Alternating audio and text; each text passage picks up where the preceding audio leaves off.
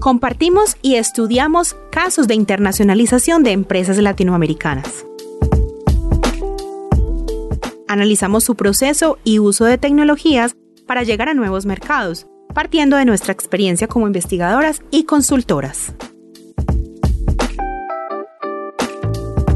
Les habla Liliana Franco. Soy administradora de empresas y disfruto estudiar sobre digitalización y virtualidad. Soy Ana Parente, negociadora internacional y apasionada por los temas globales. Y yo soy María Alejandra Jiménez, comunicadora, y me encanta la investigación de experiencia de usuario. Este es El Efecto Monarca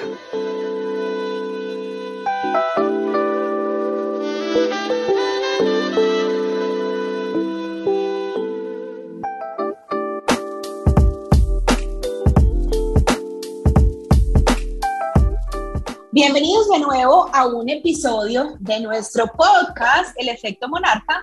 Hoy estamos, eh, como siempre, con un invitado igualmente especial para nosotras, es nuestro colega y amigo investigador, Heiko Schmidt, quien nos estará contando sobre el caso que está estudiando en su proceso de tesis doctoral.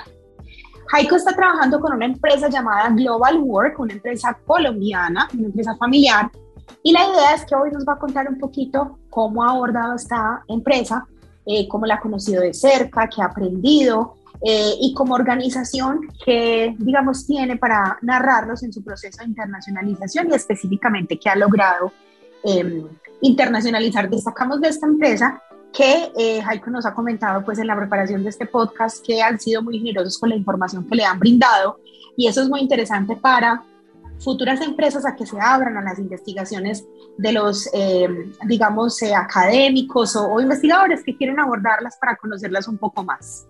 Aiko, muchas gracias por aceptar nuestra invitación. Gracias por invitarme. bueno, empecemos primero contándonos un poco sobre ti. Preséntate un poco tu trayectoria, de tu, de tu background. se dan cuenta por el nombre, soy alemán Llegué a Colombia hace 12 años más o menos, o sea, antes del 2010, muy joven. en, esa, en ese tiempo transcurrido empecé con dos emprendimientos. Uh, soy traductor oficial de alemán. Simultáneamente empecé muy pronto como profe de cátedra en la EAFIT de negocios internacionales y me di cuenta que quería dedicarme a ser profesor, a la investigación, a la docencia. Um, además, siempre me daba bastante bien. Entonces, en algún momento antes del 2019 surgió una oportunidad de trabajar en un proyecto de investigación sobre emprendimiento internacional y eso parecía hecho para mí y además estaba, venía acompañado de una beca de doctorado y bueno, el resto es historia. Um, empecé a, empecé a, con todo ese proceso de estudio también de Global Perfecto. O sea que en este momento estás cursando tu doctorado y acabando tu tesis, ¿de acuerdo? Estoy correcto. Estoy escribiendo como los resultados de la, um, de la investigación, de la tesis, terminando el doctorado. Perfecto.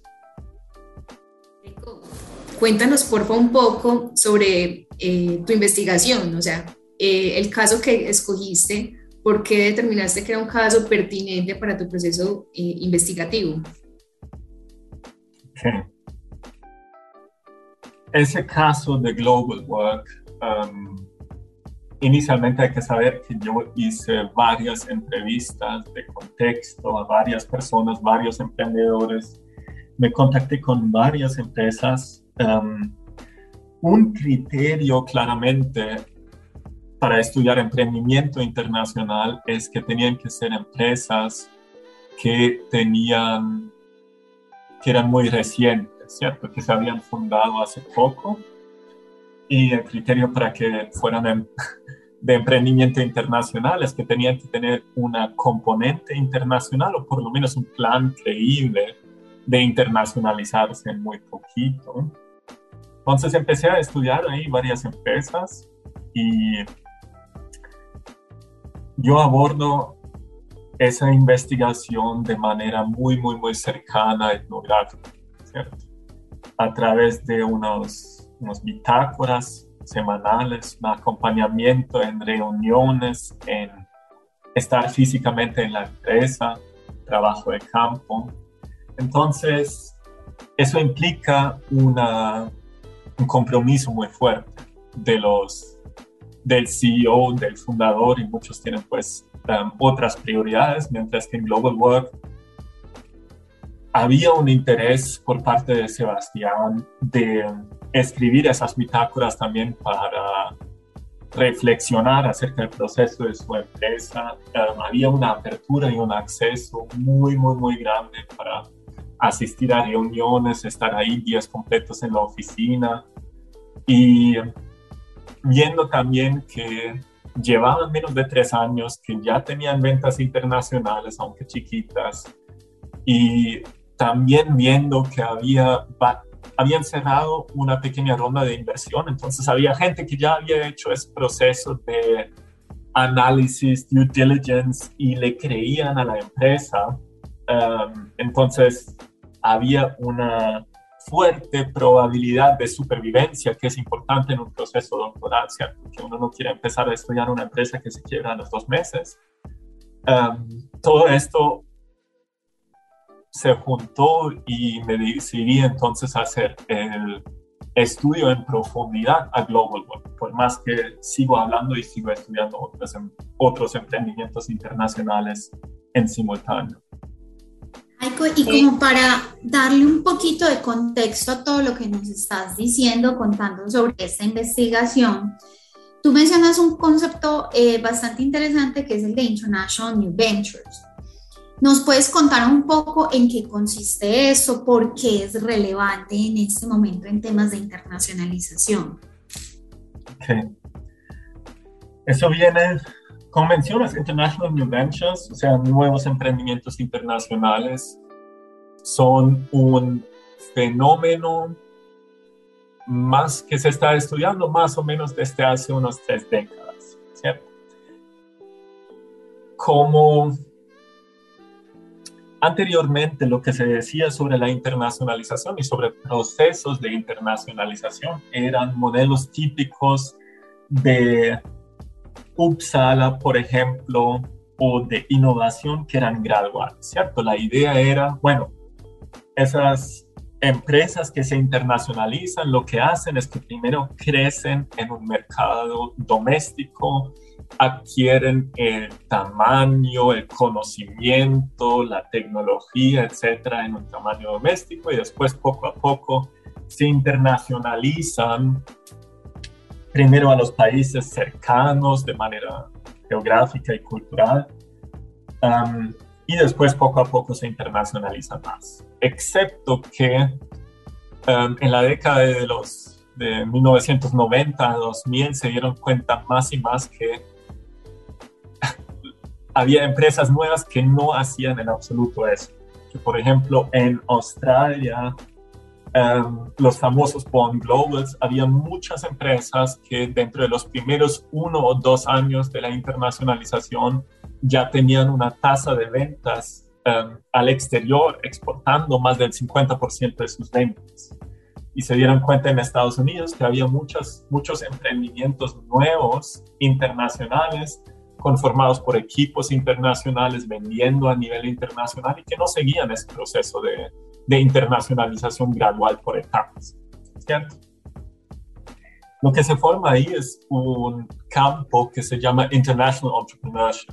La idea siendo que um, vamos a complementar ese campo de negocios internacionales con insights, tanto del lado de estrategia, uh, más que nada de recursos y capacidades de esa perspectiva, y del lado del emprendimiento, y vamos a analizar, bueno, miremos un momentico las personas que fundan esos, eh, que constituyen esos, esos emprendimientos nuevos, qué background tienen, qué es lo que de pronto esas personas individuales tienen de especial que les hace internacionalizarse de manera tan rápida.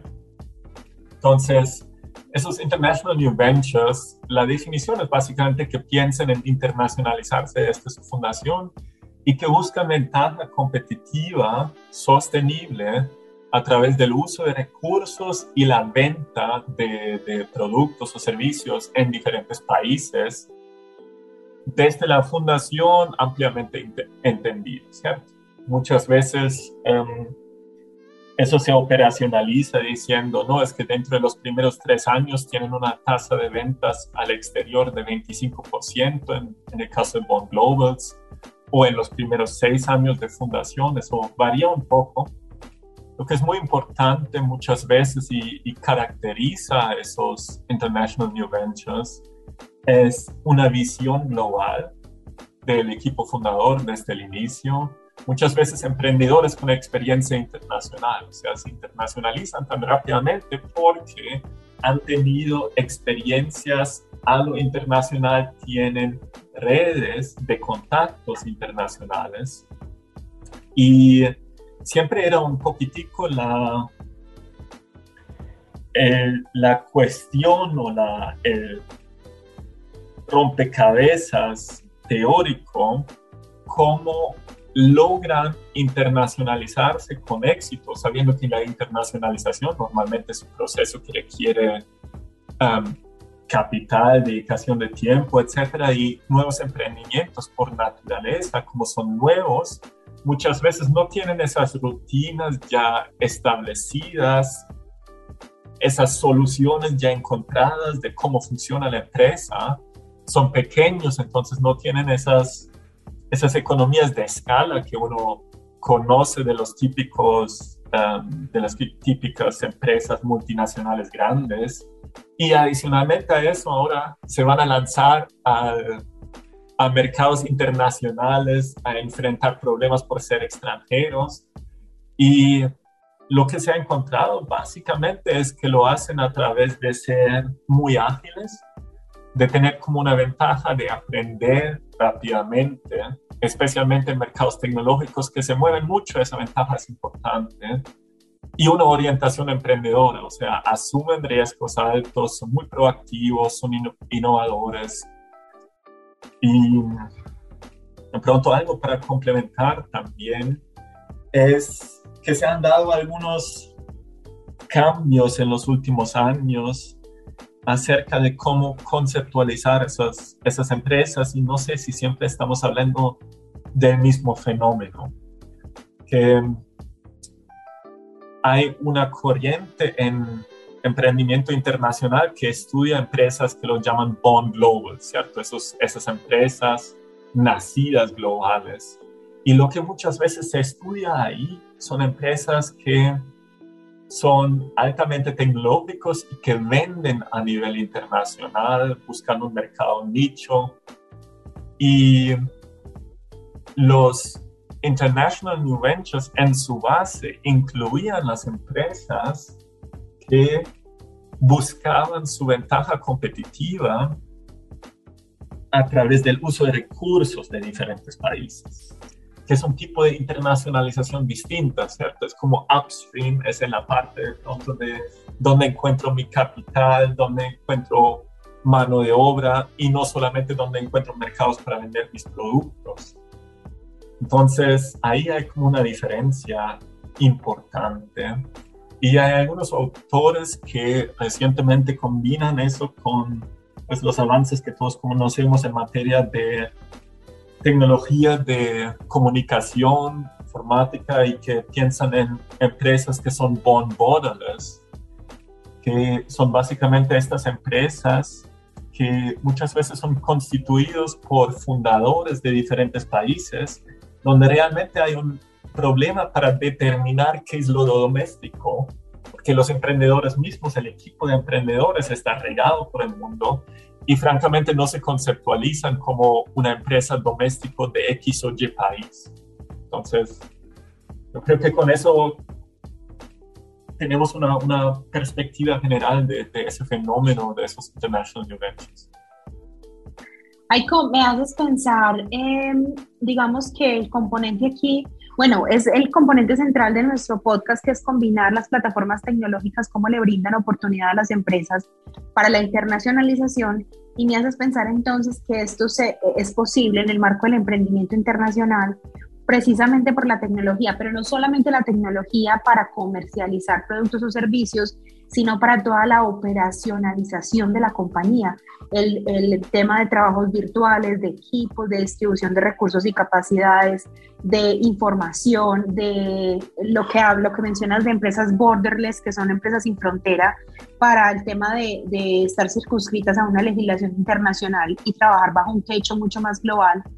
Eh, y me haces pensar que esa condición le puede brindar la oportunidad a personas que se estén pensando la creación de unas compañías o de vender sus servicios así y que no es tan difícil como era anteriormente o tan, digamos, de, de, una eh, construcción más burocrática, más pesada para pasar por todos los ciclos de internacionalización hasta lograrlo como una multinacional. Entonces, ese pedacito sería muy importante como que lo, lo, miremos a la luz de la empresa, porque todavía no nos has contado qué hace la empresa, en qué sector está ubicada, qué vende y, y cómo lo ha logrado con ese componente tecnológico. Ok, entonces, um, a mí me estás dando varios retos, ya te cuento. Entonces, Global lo que hacen son estudios de seguridad, ¿cierto? Una empresa aquí en Colombia quiere contratar a alguien tiene que examinar una hoja de vida, tiene que creerle a un candidato lo que diga en la entrevista. Um, algunos candidatos por eso tienen un incentivo de de pronto mentirle a la empresa para quedar mejor en ese proceso de selección y lo que hacen las empresas en América Latina, no tanto en otros, en otros países, es um, un chequeo relativamente exhaustivo de de background, antecedentes criminales, de pronto entrevistas um, domésticas, visitas domiciliares, ese, ese, tipo de, ese tipo de cosas. Ahora, ¿qué es lo que pasa en, Colombia, por ejemplo, ese tipo de información, por ejemplo, si yo quiero validar que alguien estudió el bachillerato en una institución educativa en un pueblo de Colombia, les tengo que, tengo que llamar, tengo que escribir un correo, quién sabe cuándo me responden, entonces hay un proceso muy demorado muchas veces en la verificación de esa información que me están brindando los candidatos y eso por parte de las empresas se hacía de manera muy manual y por parte de terceros que, que ofrecían esos servicios también se, se hizo de manera muy manual. Ahora, no hay razón para hacerlo de manera manual. Si uno tomaría un, algo de tecnología, de pronto una interfaz en línea para mandar los documentos, un, eh, construiría una base de datos, hace un, enlace, un enlazamiento de um, de lo que se solicita por parte de los candidatos con bases de datos de la policía o de instituciones educativas. Adicionalmente, hace una automatización de correos que se envían, etc. Uno puede, digitalizando y automatizando ese proceso de chequeo, puede ganar muchísimo tiempo. Y eso es muy valioso para muchas empresas que tienen una alta rotación de personal, ¿cierto? Si logramos rebajar el proceso de contratación de dos semanas a una semana, de tres semanas a una semana y tenemos ese, esa garantía de que reclutemos personas verificadas que no hayan mentido. Entonces, um, eso es una ventaja muy importante para algunas empresas. ¿Y ellos cómo tienen un garante global? Perdona que te interrumpa, ¿cómo tienen un garante global eh, sabiendo que los estándares normativos son tan distintos en cada país? No te entendí la pregunta, me repites, por Sí, estabas explicando lo que hace la empresa al respecto de, digamos que agilizar el servicio de contratación por, a través de verificación de la información que ya no se hace manual sino en plataforma. Entonces te estaba preguntando cuál es ese reto que ellos tienen frente a eh, diferencias que hay entre país y país para la verificación y para las entidades. Pues ese reto es muy grande. sí te das cuenta que, por ejemplo, el servicio está prohibido en Alemania. y eso te, te, da una idea acerca de, um, de la importancia del marco legal institucional de informaciones que afecta la, cómo se brinda el servicio en diferentes países, ¿cierto? Ese, El tema del chequeo de antecedentes es algo no solamente donde la información a nivel nacional se maneja de forma distinta, sino el acceso a la información es regulado y por eso es muy distinto y por eso hay que adaptar bastante fuertemente que se hace en cada país. Sin mm, embargo, claramente hay, si construyes la tecnología básica de interfaz y de automatización, eso te puede ayudar. Y hay algo que, ya volviendo a la pregunta inicial de pronto, porque no te contesté la segunda parte de la pregunta que fue la internacionalización de la empresa, no solamente pensado desde las ventas y la exportación de servicios. Yo creo que ahí es algo, ahí es lo más interesante que yo estoy viendo por parte de la investigación. Por ejemplo, um, ¿qué es lo que Global Work hizo después de pasar por la primera incubadora aquí en Medellín? Es uh, constituirse en Estados Unidos, porque la, um, el, el consejo básico de algunos de los mentores en los programas de incubación fue constituyase en Delaware. Eso lo puede hacer a través de una página web con una tarjeta de crédito. Allá le abren la cuenta bancaria, allá constituye la empresa y no tiene los problemas de estar constituido en Colombia, en Cámara de Comercio, pagando impuestos y los problemas que tiene para disolver la empresa si le va mal. Y adicionalmente, muchas de las personas que dan capital, que no son tantos en Colombia como son en Estados Unidos y Europa, no van a invertir en una empresa constituida en Colombia, sí van a invertir en una empresa constituida en Estados Unidos. Segunda parte, um, usted quiere um, contratar personal. ¿Usted por qué va a contratar en Medellín? Si de todas formas su empresa en Global por ejemplo, es una empresa que desde la pandemia es 100% virtual, ¿usted por qué va a contratar en Colombia? O el talento, como dicen muchas veces ahora en emprendimiento, el talento no tiene zip code, no tiene código de área. Entonces, si de todas formas va a trabajar virtual, ¿usted por qué va a reclutar um, personas solamente en Colombia? Y ahora que tiene personas trabajando de Bolivia, de Venezuela, de México, um, tiene personas que están que conocen las dinámicas en esos países, ¿cierto? Entonces tiene una ventaja de para internacionalizarse al tener personal, bueno, de, de, todo el mundo. Entonces yo creo que esa parte de constitución y de un trabajo previo a nivel internacional antes de vender a nivel internacional es, es muy interesante. Perfecto.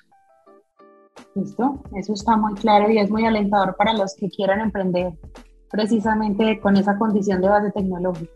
Eh, te queremos preguntar, pues la investigación que vienes adelantando está analizando el ecosistema de Global Work. ¿Nos podrías un poquito explicar cómo es este concepto y cómo se relaciona con el strategizing? Que ahí hay, hay algo interesante que vimos. primero, ecosistema, ahí me refiero más que nada cuando utilizamos en una de las investigaciones que es hacer la estrategia en conjunto con el ecosistema, eh, en el caso de Global Work.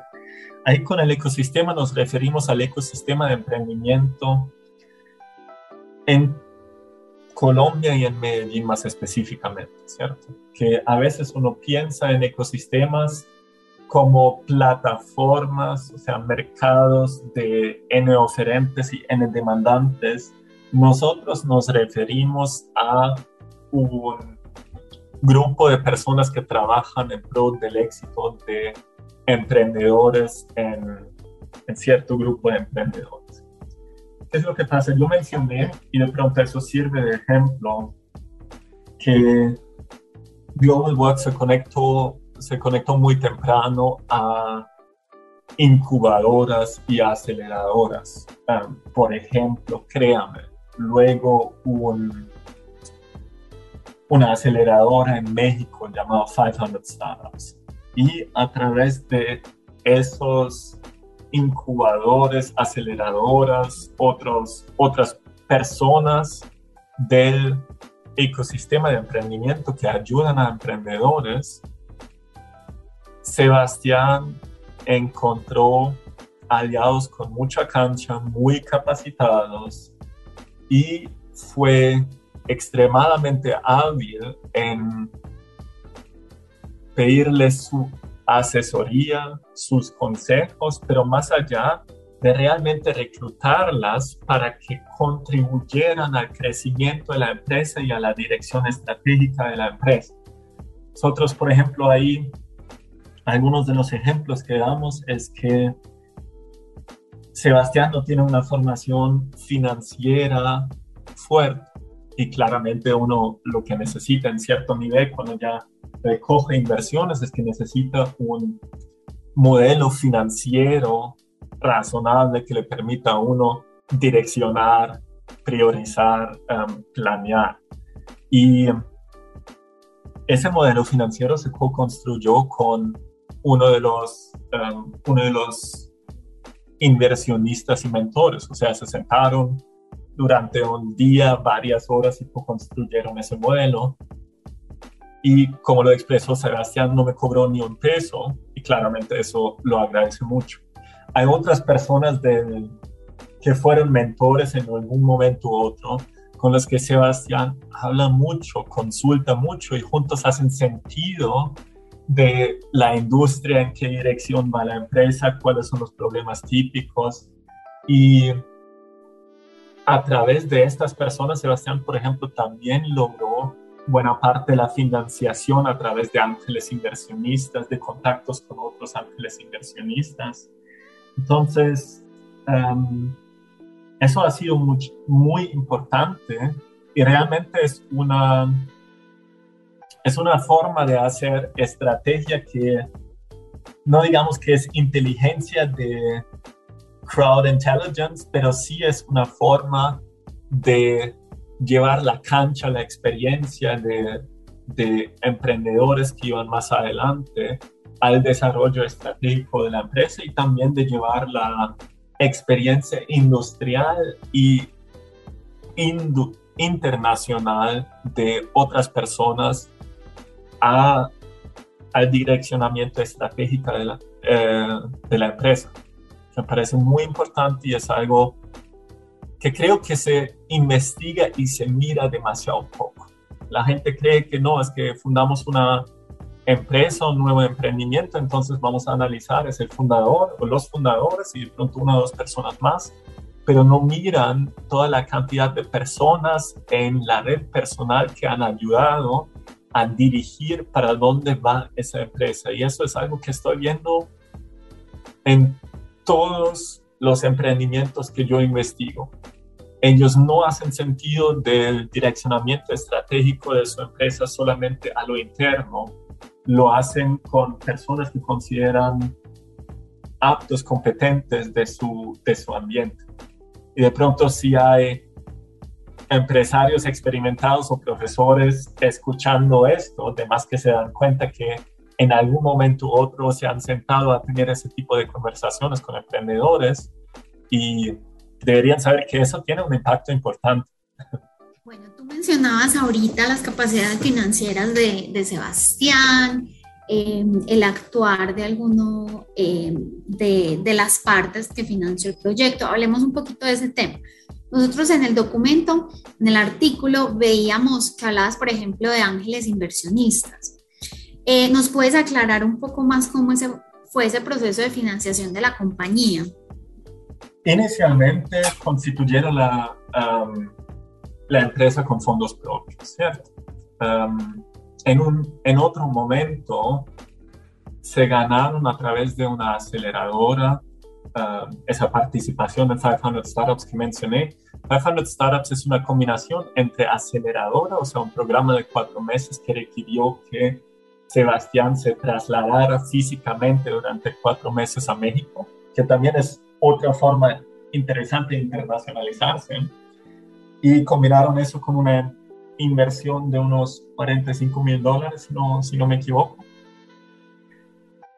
Después, um, Sebastián estaba inmerso en ese ecosistema de emprendimiento donde hay varias personas individuales que realizan inversiones en emprendimientos en etapa muy temprana que consideran que tienen potencial. Esos son ángeles inversionistas normalmente. Esos ángeles inversionistas son todavía relativamente pocos en Colombia y hablando con algunos de ellos se han organizado apenas en los últimos 10, 15 años y muchos de ellos han tenido la oportunidad, por ejemplo, de emprender o trabajar en emprendimientos en Estados Unidos y tienen cierto capital, por ende, Um, que utilizan para invertir en nuevos, en nuevos emprendimientos. Sebastián se cruzó con, con varios de esos ángeles inversionistas a través de su estadía muchas veces en Impact Hub, creo que a veces en Ruta N, estos lugares, estos sitios, nexos, que sirven muchas veces para el encuentro de emprendedores y esos ángeles inversionistas y otras personas del ecosistema que trabajan en pro del crecimiento de startups, ¿cierto? Y algunos de esos, eh, de esos ángeles inversionistas, pues ellos tienen una red entre sí, se conocen entre sí, dijeron, um, esto está muy prometedor y voy a ayudarle a Sebastián, voy a abrir una ronda de financiación, voy a ayudarle a Sebastián a, a juntar una ronda de inversión y um, invitaron a algunos de, de esas otras personas de su red personal de contactos a escucharle a Sebastián, a escuchar los pitches, o sea, las, las presentaciones de la empresa, de mirar la valorización, de hacer de manera conjunta un due diligence de chequeo de la empresa de Sebastián, una evaluación si quieren.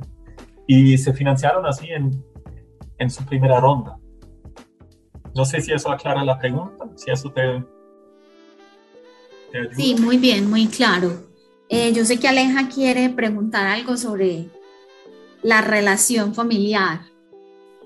Sí, lo que pasa es que eh, ahorita en todo el recorrido que nos hacías por la empresa, eh, recordé una capítulo de tu, del, artículo que leímos para preparar este podcast, donde tú nos contabas que la empresa, o, o publicaron que la empresa Está conformada por Sebastián, que es el CEO de la compañía, y su mamá, la señora Silvia, que lo ayudó a consolidar la organización. Entonces nos, nos llama la atención saber si esa relación de, además de emprendimiento internacional, que ya es bastante peculiar, si esa relación de emprendimiento internacional familiar eh, tiene alguna variación para que la empresa sea exitosa, como en este caso, o es simplemente una coincidencia puntual en esta. yo creo que es una coincidencia en este caso. Um, ¿Tiene efectos? Sí, tiene efectos. Um, cambia, cambia un poquitico las dinámicas. No me quiero... Yo creo que eso es algo que de pronto Sebastián o Silvia le tendrían que contar ellos mismos. Yo creo que básicamente, ¿cómo se puede pensar eso? Um, hay unas dinámicas entre fundadores, claramente, cuando uno es mamá y hijo, eso cambia las relaciones de confianza, cómo se miran y cómo se evalúan los intereses individuales de cada uno. Claro que ahí hay una, un cambio en la relación de cofundadores cuando uno al mismo tiempo es parte de la misma familia, ¿cierto? Ahí creo que hay una alineación de intereses interesante. Creo que también hay una, un, cierto impacto en las dinámicas internas, como la cultura de la empresa, que es algo que es afectado por los fundadores, ¿cierto? Esa, esa relación entre los cofundadores familiar de pronto le da una dinámica interna cultural también familiar a la empresa. um, eso de pronto se puede notar. Y claro que hay una, un efecto también en las relaciones externas, de pronto de reputación y señalización, um, que es una claramente una parte de ese, de ese señal, de ese efecto de la reputación o las relaciones externas, es la parte positiva que ya mencionamos. Por otra parte, yo creo que para muchos inversionistas externos que esperan como el típico modelo Silicon Valley de la startup unicornio, pues mamá e hijo como que no suena tan bien como, como Bosnia y Steve Jobs, ¿cierto? Hay como una percepción un poco distinta de, del emprendimiento. Y no sé si Sebastián se da cuenta, pero muchas veces en el, en el, en el discurso externo, Sebastián se refiere a su cofundadora, no a su mamá, ¿cierto? Como que ese, ese label, ese título es, no, es que yo y mi cofundadora vamos a hacer tal cosa y no yo y mi mamá vamos a hacer tal cosa. Puede ser que eso sea muy, um, muy a propósito también para, para, desenfatizar esa, esa relación que de pronto no se percibe no se percibe bien de la misma manera, aunque no, no, no la Sonaría raro, sí, no, sonaría un poco extraño en el ambiente inversionista con lo que tú dices que típicamente están dos compañeros de, de, universidad o una pareja o dos amigos de toda la vida, la mamá y el hijo es muy atípico. Pero es muy bueno porque mira, mm, hemos tenido, digamos, otros casos que hemos ya eh, trabajado en esta temporada y hemos identificado ese componente familiar que le da un, un eh, le pone como una sala aparte al tema de, de, la internacionalización y tiene su cuento. Yo creo que es algo que más adelante en más temporadas vamos a tratar, pero tiene su, su melisma para el cuento de la internacionalización. De todas maneras, pues cuando hay un componente familiar, el riesgo se asume distinto, el riesgo a internacionalizarse. Hablábamos un poco sobre cómo Global Work ha logrado esa exportación de servicios a países como Panamá y México. ¿Tú nos podrías contar un poquito cómo se llevó a cabo ese proceso? Voy a, creo que voy a abreviar un poco, ya que hablamos, yo creo que la parte de internacionalización de, de Global Work en buena parte empieza, como les mencioné, previo a la, a la exportación a través de esa, de esa constitución internacional de conseguirse recursos a nivel internacional, de contratar equipo a nivel internacional, a través de irse a México a 500 Startups. Claro que después, em, cuando ya estabas trabajando durante cuatro meses en México, contrataste ingenieros mexicanos para, para que te desarrollaran el software y hiciste los contactos allá, las ventas en México después son relativamente más fáciles, ¿cierto? Entonces, em, algunos de los clientes mexicanos son directamente consecuencia de eso, de esos contactos. Y em, otras de las ventas a nivel internacional son claramente a través de subsidiarias de clientes existentes, o sea, empresas multilatinas aquí de la ciudad, que probablemente a algunos se les ocurrirán, em, tienen sus filiales en Panamá, en Costa Rica, en México, y es relativamente fácil, habiendo ya entrado y siendo proveedor de estas, eh, de estas empresas, de brindarles también un servicio igual o similar en, en Panamá, en México. Hay una clara adaptación que se necesita para el servicio, el servicio que se, que se brinda no es, no es todo el servicio, por ejemplo, de chequeo um, de la misma forma, hay que adaptarlo. Y yo creo que algo, algo que es muy interesante es ver que Global Work ha evolucionado um, a través de innovación, especialmente en pandemias. Imaginan, es una empresa que provee servicios de ayuda a la contratación. Entonces, ¿qué pasó en, en pandemia? Lo que menos pasó era contratación y había una caída de ventas abismal. Y en ese momento, claro que Global Work lo que empezó a hacer era innovar y buscar otros servicios um, para, para sobrevivir, para ofrecer y uno de esos es soporte emocional.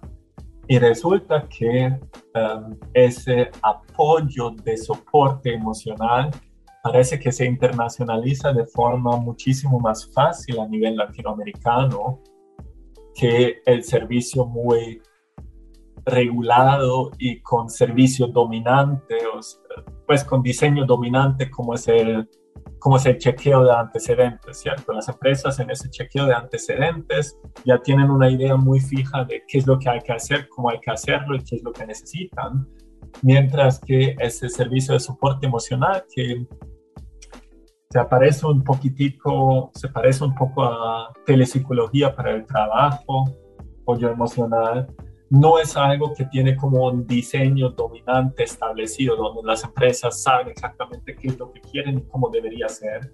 Y resulta que es muchísimo más fácil, según lo que yo creo ver, internacionalizar ese tipo de servicios. Entonces, eso es algo que, que empresarios que se van a internacionalizar claramente deben eh, contemplar, a ver si tienen una oferta que se internacionaliza de manera fácil y no, o no.